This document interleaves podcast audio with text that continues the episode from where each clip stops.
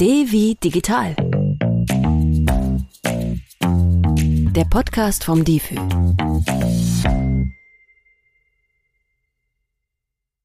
Willkommen zu Devi Digital, dem Podcast vom DIFÜ. Mein Name ist Maria Bessler. Schön, dass ihr zuhört. In der heutigen Folge rede ich mit meinen beiden Gästen Elisabeth Gries von Avast und Sebastian Scherl von Cloudflare über die Online-Sicherheit von Kindern.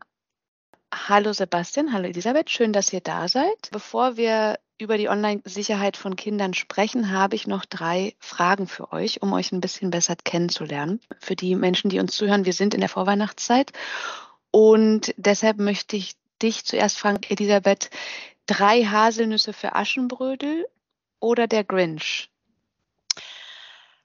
Ich persönlich mag drei Haselnüsse für Aschenbrödel, aber ich habe die Woche erst wieder den Grinch geschaut. Das ist nämlich der Lieblingsfilm von meinem jüngsten Sohn und der schaut den tatsächlich alle Jahre wieder und wenn es sein muss, auch zur Sommerzeit. Was sagst du, Sebastian? Also ich muss ja fast zugeben, ich kenne den ersten Titel gar nicht, deswegen müsste ich jetzt auf den Grinch zurückfallen. Ähm, grundsätzlich ähm, klingt der erste aber interessant. Also ich glaube, Elisabeth, ich werde auf jeden Fall mal schauen, ob dieser äh, Film ein bisschen besser zu dem weihnachtlichen Vorprogramm passt als der Grinch. Nachdem ich mal den ersten nicht kenne, müsste ich jetzt wirklich tatsächlich den zweiten nehmen. Ja, ich finde Drei Haselnüsse für Aschenbrödel auch einen sehr schönen Film. Ich glaube, der Grinch, den habe ich noch nie gesehen. Sebastian, du darfst gleich weitermachen. Bescherung vor oder nach dem Essen? Nach dem Essen. Ich weiß nicht, warum das irgendwie auch ein bisschen Tradition ist, aber es ist ja auch die Vorfreude und wenn man sich überlegt, ich glaube, aus der Vergangenheit war es auch so, dass die Kinder dann ein bisschen mehr dem Rahmenprogramm folgen. Denn ansonsten, wenn du die Bescherung vorher machst, dann ist natürlich klar, dass äh, das neue Spielzeug oder das neue Buch oder was auch immer man dann schenkt, letztendlich zuerst kommt und dann keiner mehr irgendwie die Suppe auflöffeln möchte. Deswegen würde ich ähm, das grundsätzlich immer auch so machen. Wir handhaben es auch so nach dem Abendessen. Mhm. Elisabeth, wie ist es bei dir? Ich gebe tatsächlich dem Druck nach, nach der Christmette, aber vor dem Abendessen sozusagen dazwischen, weil die Spannung sonst nicht mehr auszuhalten ist im Hause Gries. Die Amerikaner machen es ja anders, die machen ja das dann am nächsten Tag erst. Das, glaube ich, wäre noch ein viel zu großer Spannungsbogen. Deswegen bin ich ja froh, dass wir hier doch ein bisschen, ich sag mal so im kleinsten gemeinsamen Nenner, das auch doch noch am Abend machen, egal ob das dann vor dem Essen oder nach dem Essen ist, aber so in der Richtung halt. Das ja. dachte ich lange auch, aber ich habe ein Jahr in Kanada gelebt und hatte das Glück, dass ich sozusagen dann Weihnachten auch mitgemacht habe. Und jetzt als Mutter denke ich mir, eigentlich sind die total clever. Ja, du musst noch einmal schlafen und die Nacht wird nicht gut. Aber dann haben die den ganzen Tag, um mit ihren neuen Spielsachen zu spielen. Bei uns hingegen musst du sie dann irgendwann ins Bett schicken, weil sie schon völlig über dem Punkt sind, aber sie wollen einfach nicht, weil sie noch weiterspielen müssen und sind dann am nächsten Tag ähm, völlig übermüdet, dass man sich denkt, also das Fest der Liebe und die Weihnachtsharmonie habe ich mir anders vorgestellt. Deswegen, es hat beides so seine Vor- und Nachteile. Aber ich finde es im Dunkeln persönlich schöner. Ja, es ist atmosphärischer, ne? Ja. Also, ja, klar, finde ich auch. Ähm, Stollen oder Plätzchen, Elisabeth? Stollen. Plätzchen sind, ähm, Plätzchen esse ich gerne, aber zum Backen habe ich auch erst gestern wieder gemacht. Mir fehlt die Geduld und äh, die Attention to Detail und dieses Klein-Klein. Deshalb, ich kaufe leckeren Stollen und genieße den. Ähm, jetzt muss ich kurz den Österreicher äh, durchkommen lassen. Äh, bei uns wären es dann die Kekse wahrscheinlich anstatt den Plätzchen. Ja, ähm, ja äh, ich bin eigentlich ein Kekse-Fan. Also ich kann mich leider von den den ein oder anderen Keksen im wahrsten Sinne des Wortes nicht losreißen und ähm, deswegen Kekse, Kekse, Kekse. Okay, vielen Dank. Bevor wir zu den spezifischen Tipps zur Online-Sicherheit bei Kindern kommen, möchte ich euch gerne noch fragen, Warum ist es wichtig, eurer Meinung nach und hier in eurer Meinung als Expertinnen, dass unsere Hörerinnen allgemein überhaupt auf ihre Online-Sicherheit achten? Elisabeth, du arbeitest bei Avast. Was kannst du dazu sagen? Was tut ihr für die Online-Sicherheit? Warum sollte man darauf achten?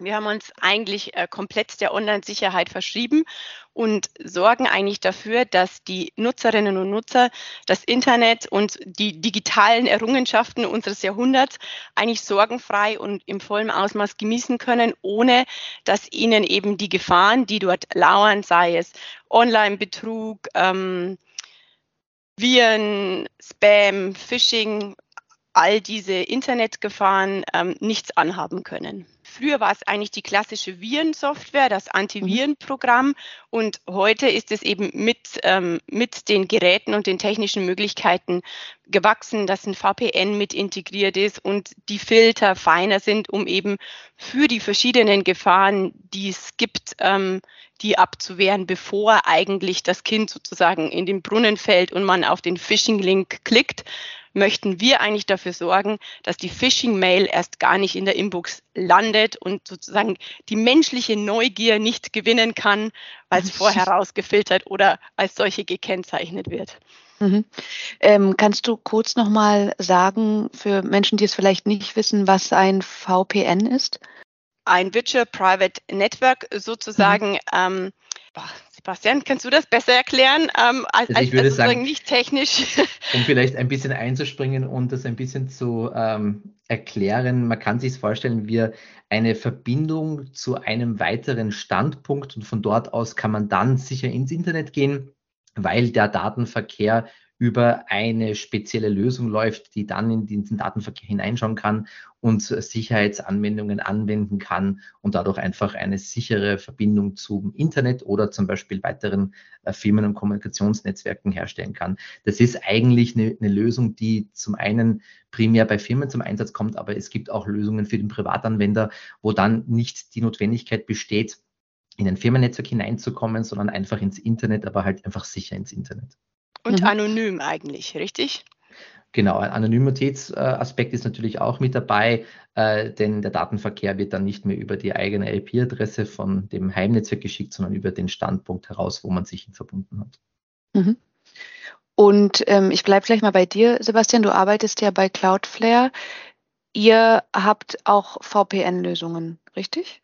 Wir, wir haben ja eigentlich einen VPN-Ersatz, so nennen wir das ja mittlerweile. Ähm, das Konzept ist quasi, dass man sich nicht mehr stur von einem Standpunkt aus oder von einem Endgerät zu einem Einwahlpunkt verbindet, sondern dass das gesamte Netzwerk, das zum Beispiel eine Cloudflare bereitstellt, auf über 275 Standorten der Welt, als Einwahlpunkte agieren können.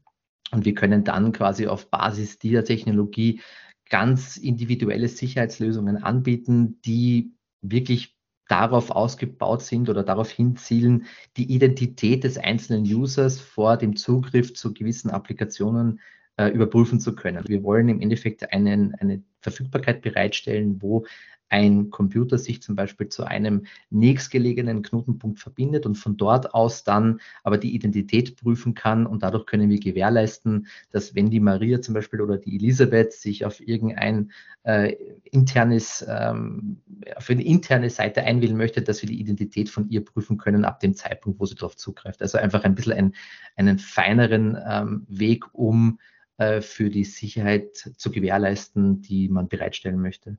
Das Ganze funktioniert aber auch natürlich für den Internetverkehr selber, weil wir reden ja quasi auch um das Thema Cyber Security. Ähm, ist ja ein bisschen ein englisches Wort, aber Sicherheit für quasi das Internet. Ähm, das, das wird eben so bereitgestellt, weil durch diesen Kommunikationsweg ähm, als einer Cloudflare ermöglicht wird, oder die, beziehungsweise dem, dem Anwender ermöglicht wird, auf die Intelligenz und auf die Sicherheit, die aus dem Cloudflare-Netzwerk kommt, zurückzugreifen. Also das ähm, ist sozusagen das Allgemeine, ne? die Online-Sicherheit von Erwachsenen oder von allen Menschen. Das Thema heute dieser Folge ist ja digitale Geräte oder Geräte mit Anschluss zum Internet als Weihnachtsgeschenke. Ich möchte gerne mit euch ins Gespräch kommen, was Menschen, die Kindern digitale Geräte als Weihnachtsgeschenke schenken, was sie beachten müssen.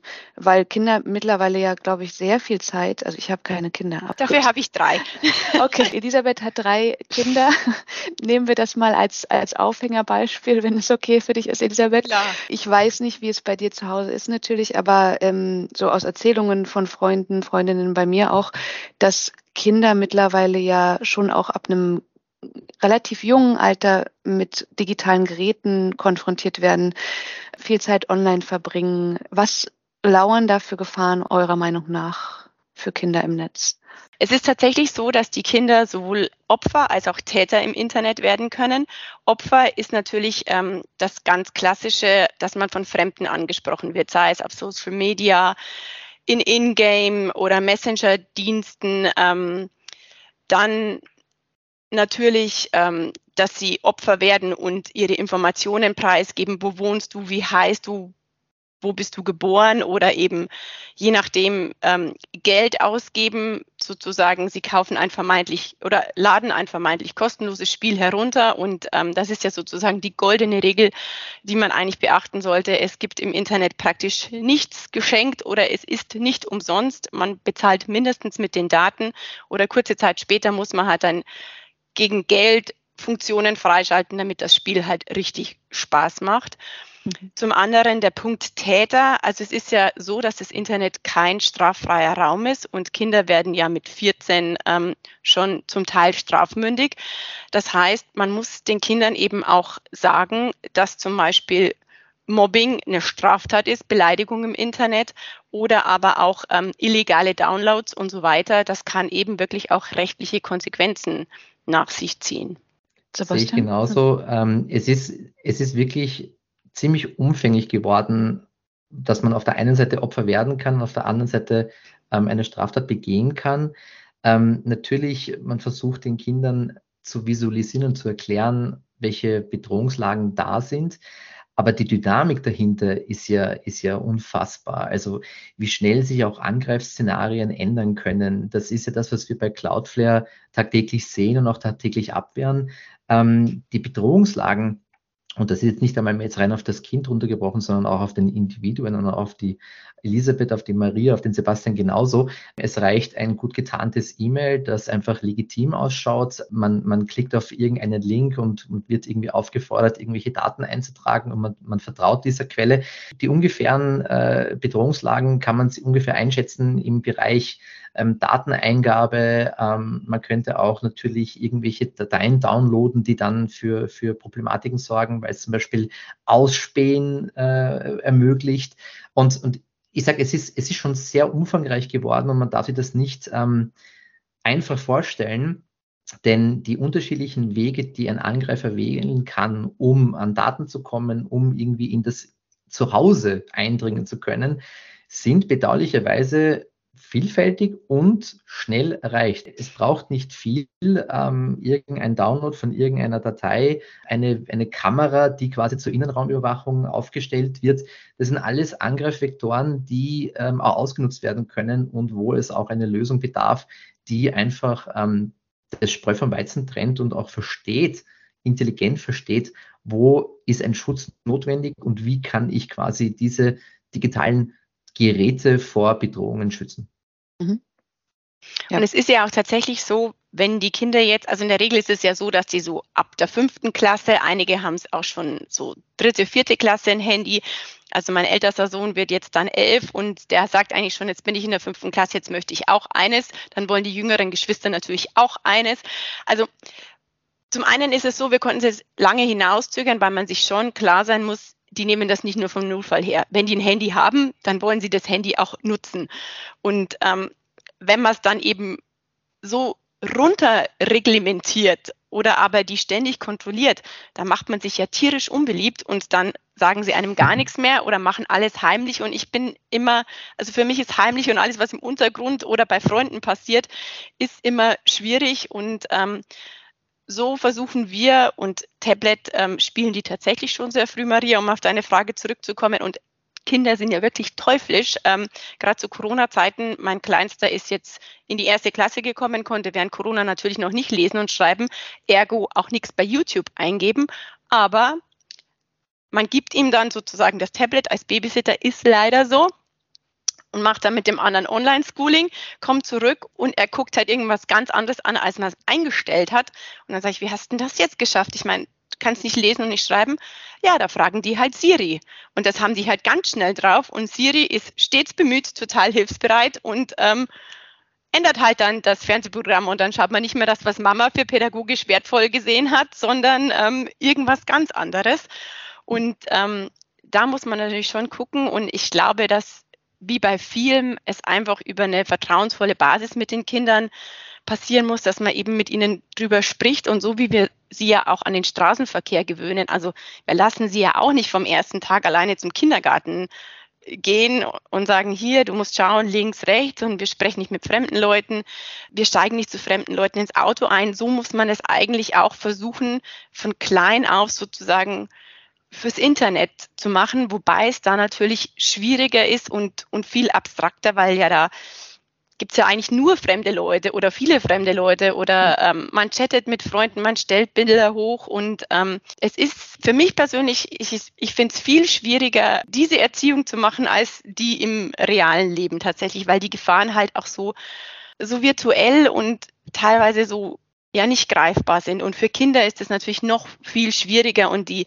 experimentieren, die kindliche Neugier, die sollen ja auch klicken und die sollen ja auch googeln. Ich meine, wer guckt heutzutage noch in dem Lexikon nach? Ich muss mal mal lachen, wenn ich eins bei meinen Eltern stehen sehe, ne? der Brockhaus von A bis Z, wie ich mir denke, okay, wir googeln das alles und so machen die Kinder das ja auch. Ja. Ich sehe da auch e-, eine Problematik im Sinne dessen, dass man genau diese, ähm, diese Erziehung oder diese, ähm, ja, ich sag mal so, Ebenung in Richtung, ähm, auf was man eben schauen muss, dass das einfach schwierig ist, weil wenn ich mich an meine Kindheit zurückerinnere, dann waren ebenfalls, wie die Elisabeth sagt, gewisse, gewisse Dinge, die man einfach mit Menschenverstand hat lösen können. Aber gerade im Internet ist es ja so, durch meine Neugierde als Kind und durch mein auch vielleicht ein bisschen meine Naivität äh, Dingen Glauben zu schenken. Ich könnte mir gar nicht vorstellen, wie man in einem Lehrplan es unterbringen würde, Sensibilität herzustellen für Bedrohungslagen, die sich im Fünf-Minuten-Takt ändern. Das mhm. ist einfach extrem schwierig. Man kann natürlich, ähm, und ich finde den, den Weg gut, den Elisabeth da auch vorgibt, mit den Kindern zu reden, sie zu sensibilisieren. Aber es ist schon, also gerade aus, aus unserer Sichtweise als Cloudflare, wir stehen ja da oft als, als, als Rettungsschirm zwischen dem Internet und, und, und Endgeräten oder eben Firmen das sind so unterschiedliche Bedrohungslagen, die sich so dynamisch ändern, das könnte man in den Lehrplan gar nicht einbringen. Ich glaube, es wird früher oder später wirklich so sein, dass man doch ein bisschen ähm, Sicherheitsmechanismen davor schalten muss, um einfach so ein gewisses Grundrauschen zu unterdrücken. Und wenn es dann in Richtung Sensibilisierung geht in Bezug auf, ähm, wie man zum Beispiel jetzt nicht Opfer fällt mit irgendwelchen ähm, ich sag mal so, Menschen, die im Internet äh, sich als spezielle Menschen ausgeben, das, das muss man sensibilisieren. Da geht auch ein bisschen Hausverstand mit hinein. Aber Bedrohungslagen, die nicht unbedingt da sein müssen, auch einfach abdrehen. Und ob das jetzt die, die Applikation ist, die irgendwie ein Spiel ist und im Hintergrund irgendwelche Daten an irgendeinen Server schickt und, und dann quasi Nutzerverhältnisse und Nutzerinformationen ähm, ähm, weiterleiten kann, da gilt es einfach meines Erachtens auch eine Regel vorzuschieben, ähm, weil es ist so viel Schabernack, ähm, die Bedrohungslage ist doch enorm und da muss man auch schauen, dass man in irgendeiner Art und Weise die, die Kids und auch die Erwachsenen einfach schützt. Ähm, und da gibt es ja doch viele Lösungen dafür. Mhm. Ja, da bin ich. Bin ich auch absolut beim Sebastian. Man muss die technischen Möglichkeiten da schon nutzen, die einem der Markt bietet in vielfältiger Hinsicht.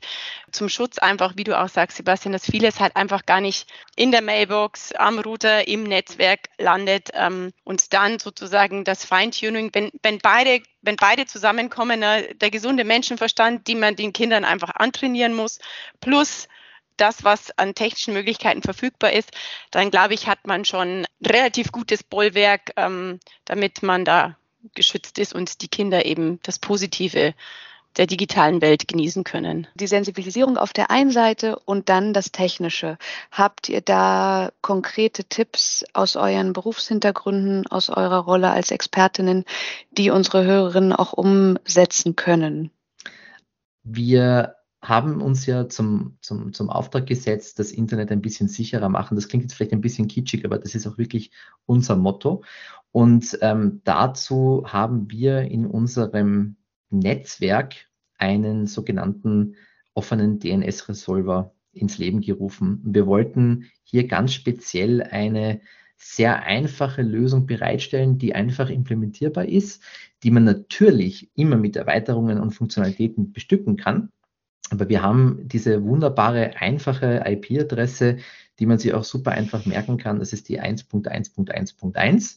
Und diese, oder wie wir es nennen, One Dot, diese IP-Adresse agiert quasi als, unter Anführungsstrichen, Rettungsschirm beziehungsweise Schutzschild vor Internetbedrohungen. Jetzt muss man dazu sagen, der 1.1.1.1 ist quasi jetzt nicht unbedingt ein Schutzschild per se, weil das ist quasi unsere Antwort jedem Internet-Teilnehmer eine Möglichkeit schaffen, ohne dass Daten abgezweigt werden und ohne mitzulesen, einfach einen einfachen Weg ins Internet bereitzustellen. Wir haben aber auch eine Lösung, die ich ganz besonders gut finde, gerade für Familien. Und zwar ist das dann einfach der 1.1.1.3. So, das klingt jetzt mal alles kompliziert, ist aber eigentlich ganz einfach, denn es geht nur darum, dass man zum Beispiel in einem ähm, Gerät, ob das jetzt die PlayStation ist, ob das jetzt ähm, ein Mobiltelefon ist, ob das jetzt ein Router ist, wenn ich diese IP-Adresse eintrage in meinem Domain Name Service DNS, das ist in jedem einzelnen Gerät verfügbar. Diese Einstellungen findet man meistens relativ einfach. Die sind in jedem Gerät, das sich mit dem Internet verbindet, äh, involviert und inkludiert. Dann kann man mit diesem 1.1.1.3 die Kinder, aber auch die Erwachsenen davor schützen, dass sie auf Webseiten gelangen, die zum einen Schadsoftware vertreiben, die im Endeffekt ähm, ja, Phishing und sonstige Bedrohungslagen aushebelt, hat aber auch noch einen weiteren Vorteil, und zwar es hindert ähm, Kinder auch auf Seiten zuzugreifen, die einfach nicht für ihre Altersklasse ähm, zur Verfügung stehen sollten. Das heißt, ich kann mit diesem relativ einfachen Trick ähm, ohne Kosten, es ist vollkommen kostenlos. Es gäbe schon auch eine Applikation, die man in den, in den jeweiligen App Stores runterladen kann. Das, die heißt dann auch 1.1.1.1. Wenn ich jetzt zum Beispiel ein Elternteil wäre, würde ich höchstwahrscheinlich diese App installieren, aber auch dafür Sorge tragen, dass mein Kind halt diese App nicht deinstallieren kann. Dann bekomme ich noch weitaus mehr Funktionalitäten. Aber ich finde das auch eine sehr tolle und einfache Lösung, weil in den meisten Fällen decke ich damit schon einen großen ähm, Effekt ab. Und auch wenn jetzt die Oma vorbeikommt oder der Opa vorbeikommt, dann würde der auch von diesem Schutz äh, Benefit tragen, wenn der quasi im Heimrouter auf der Fritzbox oder sonstiges bereits eingeschalten ist. Und kann ich die App, ähm, von der du gesprochen hast, auch direkt auf dem Smartphone des Kindes zum Beispiel installieren? Vollkommen ja. richtig, genau. Also ja. du könntest okay. die runterladen und ähm, ich habe mir gesagt, weil ich noch keine Kinder habe, muss ich sagen, ich habe es mir im, im zusammengereimt, wie es technisch funktionieren würde. Ich glaube, man kann zum Beispiel in den, in den gängigen Betriebssystemen, ob das jetzt Android oder iOS ist, eine Regel erstellen, dass man äh, diese Apps nicht deinstallieren kann.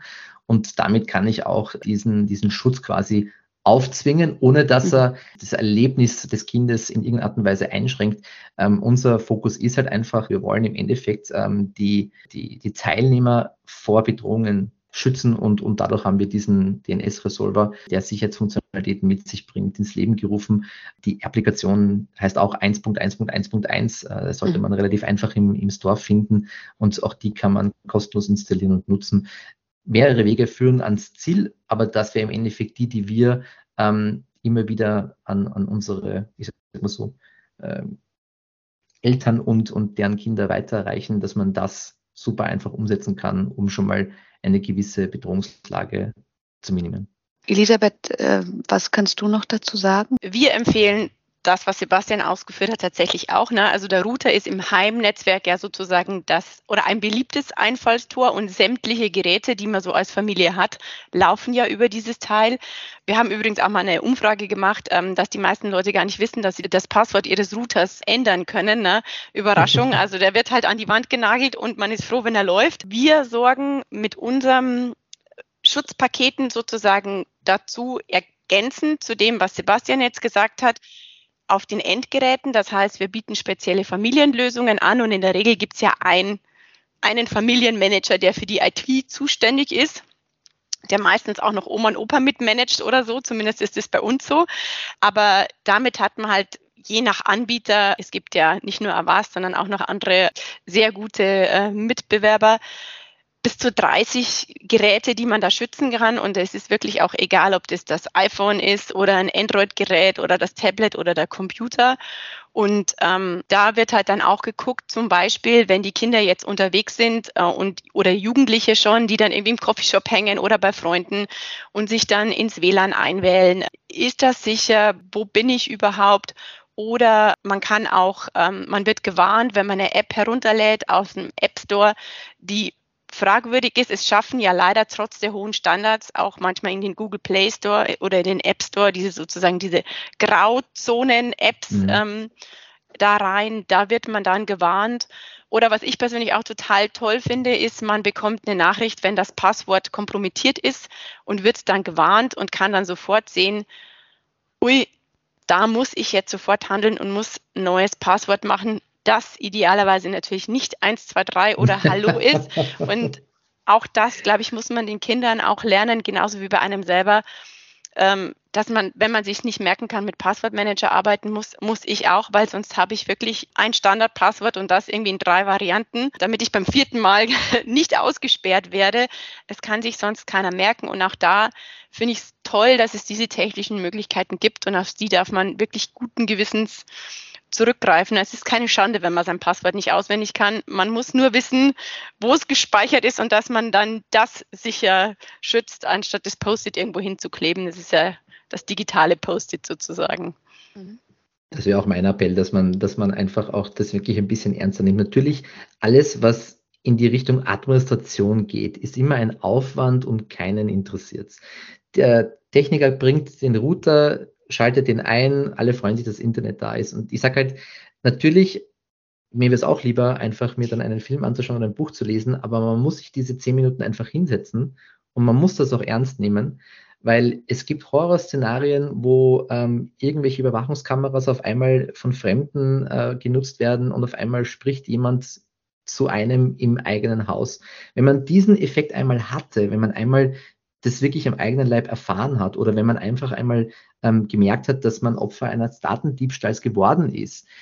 Das ist ein unvorstellbar großer Aufwand, ähm, das alles wieder zu reparieren und in den Griff zu bekommen. Und deswegen mein großer Appell ist, nehmen Sie auch die Sicherheit wirklich im wahrsten Sinne des Wortes ernst. Es ist nicht nur das Internet, mittlerweile müsste man eher sagen, das Internet ist ein Zugang, aber die Sicherheit ist viel gravierender und das muss man auch wirklich, das muss man auch einfach einforsten, das muss man einfach machen, da muss man sich hinsetzen und sich da 15 Minuten durchlesen. Es gibt Anleitungen auf allen möglichen Sprachen, einfach gestaltet. Man kann sogar selbst YouTube-Guides herverwenden, um, um das zu verstehen, wie man jetzt zum Beispiel diesen 1.1.1.3 im Router einträgt.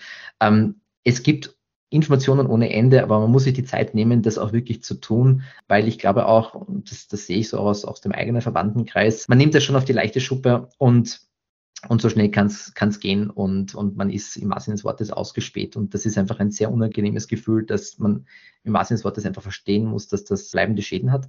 Und deswegen ist das also das, das Um und Auf und, und es ist extrem wichtig, hier einfach einen Regel vorzuschieben.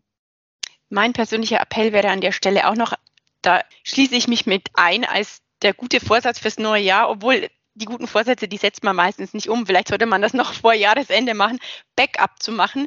Ich bin da leider auch sehr nachlässig, aber mein Mann ist da sehr dahinter, weil gerade ob es jetzt einem passiert oder ob die Kinder tatsächlich dann irgendwie halt das Heimnetzwerk geschrottet haben oder man Opfer von Ransomware, sprich erpresserischen Betrug ähm, geworden ist.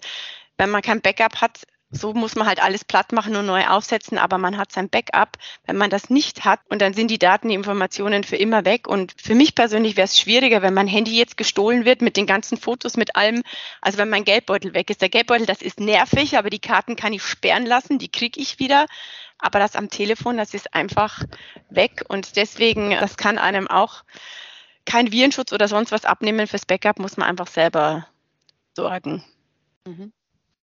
Also der Appell von euch zusammengefasst, sich vorher prophylaktisch ein wenig Zeit nehmen, Daten sichern, sich belesen, sich weiterbilden und dann genau, ist man eigentlich ganz sicher. Das ist super nervig, gibt den Sebastian absolut recht. Das ist irgendwie das Letzte, was man immer machen will ähm, und jeder will loslegen und so ist es eben mit den Kindern auch, weil in dem Moment, wo man sich entscheidet, dass die eine Playstation bekommen, egal welches internetfähige Gerät, damit zieht Freude ein, aber gleichzeitig holt man sich auch die Gefahren des Internet mit ins Haus. Und wenn man dann ein bisschen vorbereitet und auch eine kindgerechte Spielwiese konfiguriert mit den technischen Möglichkeiten, schafft man es eigentlich unserer Erfahrung nach schon, dass die Freude definitiv überwiegt an dem IT-fähigen Gerät. Und, mhm. und das Schöne ist ja, man setzt es ja nicht nur für die Kinder auf. Es profitieren ja alle, die dann quasi ins Internet einsteigen. Also diesen, diesen Weg geht man einmal, den macht man einmal, aber man schützt ja die ganze Familie. Und ich glaube, was auch noch ein gutes Beispiel ist, ähm, gerade weil du die PlayStation genannt hast, ich weiß nicht, früher war das ja so, man hat ein Geschenk bekommen und man hat es mitspielen können. Heute muss man irgendwelche Updates runterfahren und erstmal eine halbe Stunde lang warten. In dieser halben Stunde kann man sich aber auch um die Online-Sicherheit kümmern. Während dieses Update runtergeladen wird, kann man auch mal ähm, das Passwort ändern, man kann den DNS-Resolver eintragen, man kann die Applikation installieren, um das Gerät sicher zu machen. Also man kann sich diese Zeit auch nehmen und äh, man kann immer damit anfangen. Man sollte dann nicht warten. Mhm. Ähm, ich glaube, ich muss mich da auch manchmal noch dran erinnern, weil so wie ihr habt, habe ich auch nicht immer Lust darauf, aber es ist schon sehr wichtig. Ihr habt recht. Wir waren gerade schon bei der PlayStation. Das ist jetzt schon nicht mehr so ein ganz, also klar, es gibt immer neue Geräte, aber es ist jetzt nicht mehr, oh, PlayStation, neue Erfindung. Was ähm, empfehlt ihr denn oder habt ihr Empfehlungen für digitale Geräte, die sich für Kinder eignen? Also ich sag mal so, da ist wahrscheinlich der pädagogische Effekt größer und das muss jeder für sich selber entscheiden. Ich meine, man kann mit einem, mit einem E-Reader weniger falsch machen, ähm, aber ich glaube, das muss jeder für sich selber in, entscheiden. Ich sage mal so, grundsätzlich sind die, die Geräte aus dem Hause Microsoft, aus dem Hause Apple, äh, Android, Google etc., die haben schon alle relativ gleiche Standards im, im, im Bezug auf, wie kann ich meine, meine Kinder schützen, wie kann ich quasi ein Familiengerät administrieren. Ähm, da sind die schon alle relativ on par von der Funktionalität her. Da muss man sich einfach entscheiden, was für ein Gerät macht mehr Sinn. Vielleicht ist ja, das, äh, ist ja der, der, Sohn oder die Tochter schon am Weg in Richtung äh, Oberstufe und dann muss man sich natürlich überlegen, ob vielleicht ein Smartphone mehr Sinn macht, wenn man länger davon was hat, als jetzt von irgendeinem neuen Internetgerät, das, das halt wieder nur irgendeinen individuellen Dienst erfüllt. Ich versuche auch ganz speziell die Gerätewüstenlandschaft ein bisschen in den Griff zu bekommen. Man braucht auch nicht wirklich für alles irgendwie ein, ein, ein Gerät, das dann wieder irgendwie nur einen Dienst erfüllen muss, sondern man muss auch schauen, dass man einfach etwas ins Haus holt, das ja mehrere Sachen gleichzeitig erfüllen kann. Also ich bin ein großer Fan von einem Smartphone. Das Tablet selber, da fehlt einem dann wieder die Telefonfunktion. Also ich meine, das, das muss wirklich jeder für sich selber entscheiden. Aber wichtig ist einfach nur, diese Geräte sicher zu machen, egal was man dann holt. Elisabeth, hast du noch Tipps oder Ideen? Also ich kann jetzt, wenn ich ähm, aus der Sicht meiner Kinder spreche, dann wollen die natürlich schon was Ordentliches, das Original, am besten das gleiche, was Mama und Papa hat. Ähm, und deswegen sehe ich es fast ein bisschen wie Sebastian. Man tut sich dann keinen Gefallen, wenn sie dann nur eine Smartwatch bekommen, für die ich ja dann trotzdem eine SIM-Card oder irgendwas brauche. Und im Zweifelsfall kann ich sie dann natürlich tracken oder wenn ich, es gibt ja auch teilweise Hintergründe, wieso das Sinn macht, dass die das haben, aber bei uns ist es so, dass mein Sohn tatsächlich, der hat im Februar dann Geburtstag, dann endlich ein von uns ausrangiertes Smartphone bekommt, das natürlich, ähm, da wird er sich auch nicht freuen, entsprechend reglementiert wird, aber trotzdem kann man dann zumindest ja sagen, mit jedem Jahr und wenn wir das Gefühl haben, du kommst gut damit klar, kriegst du mehr Freiheiten dazu. Das Vertrauen muss man sich da einfach erarbeiten, aber wie Sebastian sagte, hat man dann Optionen, als jetzt ähm, irgendwas zu kaufen, was vermeintlich internetfähig daherkommt, aber dann ganz schnell die Erwartungshaltung nicht erfüllt oder keinen Spaß macht. Und deswegen immer noch beliebt sind eben PlayStation, Nintendo Switch. Ähm, das, glaube ich, ist zumindest jetzt in dem Alter, wo meine Kinder sind, schon, wäre schon noch ganz toll. Das haben wir tatsächlich nicht. Das wird das Christkind auch nicht bringen. Aber bei den Nachbarn ähm, die haben eine, darf man dann ja auch immer spielen. Und wir haben halt ähm, Tablets, wo sie auch spielen können. Aber da hätte natürlich auch am liebsten jeder sein eigenes, das im Zimmer bleibt und demjenigen gehört. Okay, also euer Tipp hier ist, jeder sollte da für sich selbst entscheiden. Hängt ja auch immer vom Kind ab, ne? Nochmal und vom Alter. Hauptsache, die Sicherheitsaspekte werden, werden beachtet. Mhm. Ich glaube, abschließend könnte man noch dazu sagen, dass man durchaus bei größeren Herstellern mehr Funktionalitäten bekommt, gerade was die Sicherheit von Geräten ermöglicht wird und wie ich es als, als Elternteil administrieren kann. Also wenn ich mir irgendwie ein, ein No-Name-Gerät äh, anschaffe, würde ich jetzt nicht unbedingt davon ausgehen, dass das dann die gleichen Administrationsmöglichkeiten mhm. bietet, wie vielleicht zum Beispiel jetzt eben ein Hersteller, der, der ähm, ich sag mal so ein Haufen Hoflieferant ist und, und den man halt einfach kennt. Auf der anderen Seite muss man auch fairerweise dazu sagen, ich sage mal, man muss die Kirche auch im Dorf lassen. Ich weiß nicht, wo dieser Trend hergekommen ist, dass wir alle irgendwie ähm, Geräte bekommen, die so teuer sind. Äh, zu Weihnachten gab es ja früher auch mal so ein bisschen so einen Rahmen. Ich finde es auch unverhältnismäßig, äh, dass man ähm, dann dem Wunsch nachgeben muss und, und das Kind braucht ein iPhone 14. Das, das kostet mittlerweile weit über 1000 Euro. Da muss man auch ein bisschen sensibilisieren, meines Erachtens nach. Und, und da, da reicht es auch, ein Gerät aus vielleicht der Generation vor drei Jahren zu, zu, zu kaufen, weil die technologischen Sprünge sind verhältnismäßig ähm, relativ gering und man darf ja auch nicht vergessen, die Kinder hauen das ja auch am Boden und dann springt das Display und sonstiges. Also ich würde da ähm, bis zu einem gewissen Alter. Natürlich, ich sage das jetzt so einfach, die Elisabeth hat da mehr Erfahrung und es wird auch nicht so einfach sein, dagegen argumentieren zu können. Nee, ähm, nee also ab, absolut recht. Wie gesagt, bei uns, Entschuldigung, wenn ich unterbreche, aber bei uns gibt es ja. auch ein gebrauchtes und ich glaube auch, ähm, da kann man wirklich getrost bei eBay Kleinanzeigen ja. gucken. Man sollte halt nur darauf achten, oder das ist meiner Meinung nach wirklich ein absolutes Muss. Das Betriebssystem muss noch unterstützt werden, sodass die Updates gemacht werden können. Und dann ähm, ist das völlig, also weil das ist ja wirklich, wie du sagst, die sollen sie ja dann auch mitnehmen zum Spielen. Ja. Und also ich weiß, was ein neues Display kostet. Das ist schon, ja. ist dann schon schwierig. Ja, stimmt. Wir waren alle schon mal beim Handy-Doktor, glaube ja, ich. Ja, genau. ich danke euch erstmal für die vielen Tipps und wir sind fast am Ende angekommen. Ich würde euch gerne noch fragen, habt ihr eine Website oder eine App des Monats? Meine Webseite des Monats ist gleichzeitig die des Jahres. Es ist tatsächlich Amazon. Ich sage es okay. nur ungern, ich weiß, dass ich da auch ne, vom Geschäftsgebaren, vom Ladensterben, ich bin mit für alles verantwortlich, trage da eine Teilschuld, aber gerade vor Weihnachten ist mehr denn je ähm, Amazon ähm, meine persönliche, die von meinen Kindern ist, ähm, wenn es jetzt um Konsum und Wunscherfüllung geht, tatsächlich auch, und das finde ich eigentlich ganz gut, dass sie auch mal bei eBay Kleinanzeigen, dass sie das auch kennen und feststellen, da kann man sich ja auch mal ein gebrauchtes Playmobil kaufen ja. oder da gucken. Ähm, das gefällt mir eigentlich ganz gut, dass sie das auch für sich entdeckt haben. Mhm. Der Online-Flohmarkt. Der Online-Flohmarkt. Genau. Sebastian, hast du noch was? Ich hätte viele Apps, die ich empfehlen äh, könnte. ähm, also ich bin ja fasziniert von allem, was irgendwie in der Luft herumschwirrt. Ob das jetzt Flugzeuge sind, ob das Satelliten sind. Ich bin ein riesengroßer Fan von, von der Skyguide-Applikation, die einem auch erlaubt, die ISS zu sehen. ist immer wieder ganz lustig, wenn man ähm, irgendwo draußen steht, man, man, man hat seine Freunde drumherum und alle schauen in den Himmel und dann sagen die, oh, das ist ein Flugzeug. Dann sage ich, nein, das ist die ISS. Nein, das kann ja gar nicht wahr sein, das würde man nie sehen. Dann hole ich die App raus, halt in den Himmel und da ist das Proof of Example. Es ist in der Tat die internationale Space Station und äh, deswegen ist das eine super tolle App. Und noch eine, die ich auch ganz wirklich toll finde, ist die, die Libby-App. Das ist eine Online-Bibliothek, wo man seine Bibliothekskarte hinterlegen kann.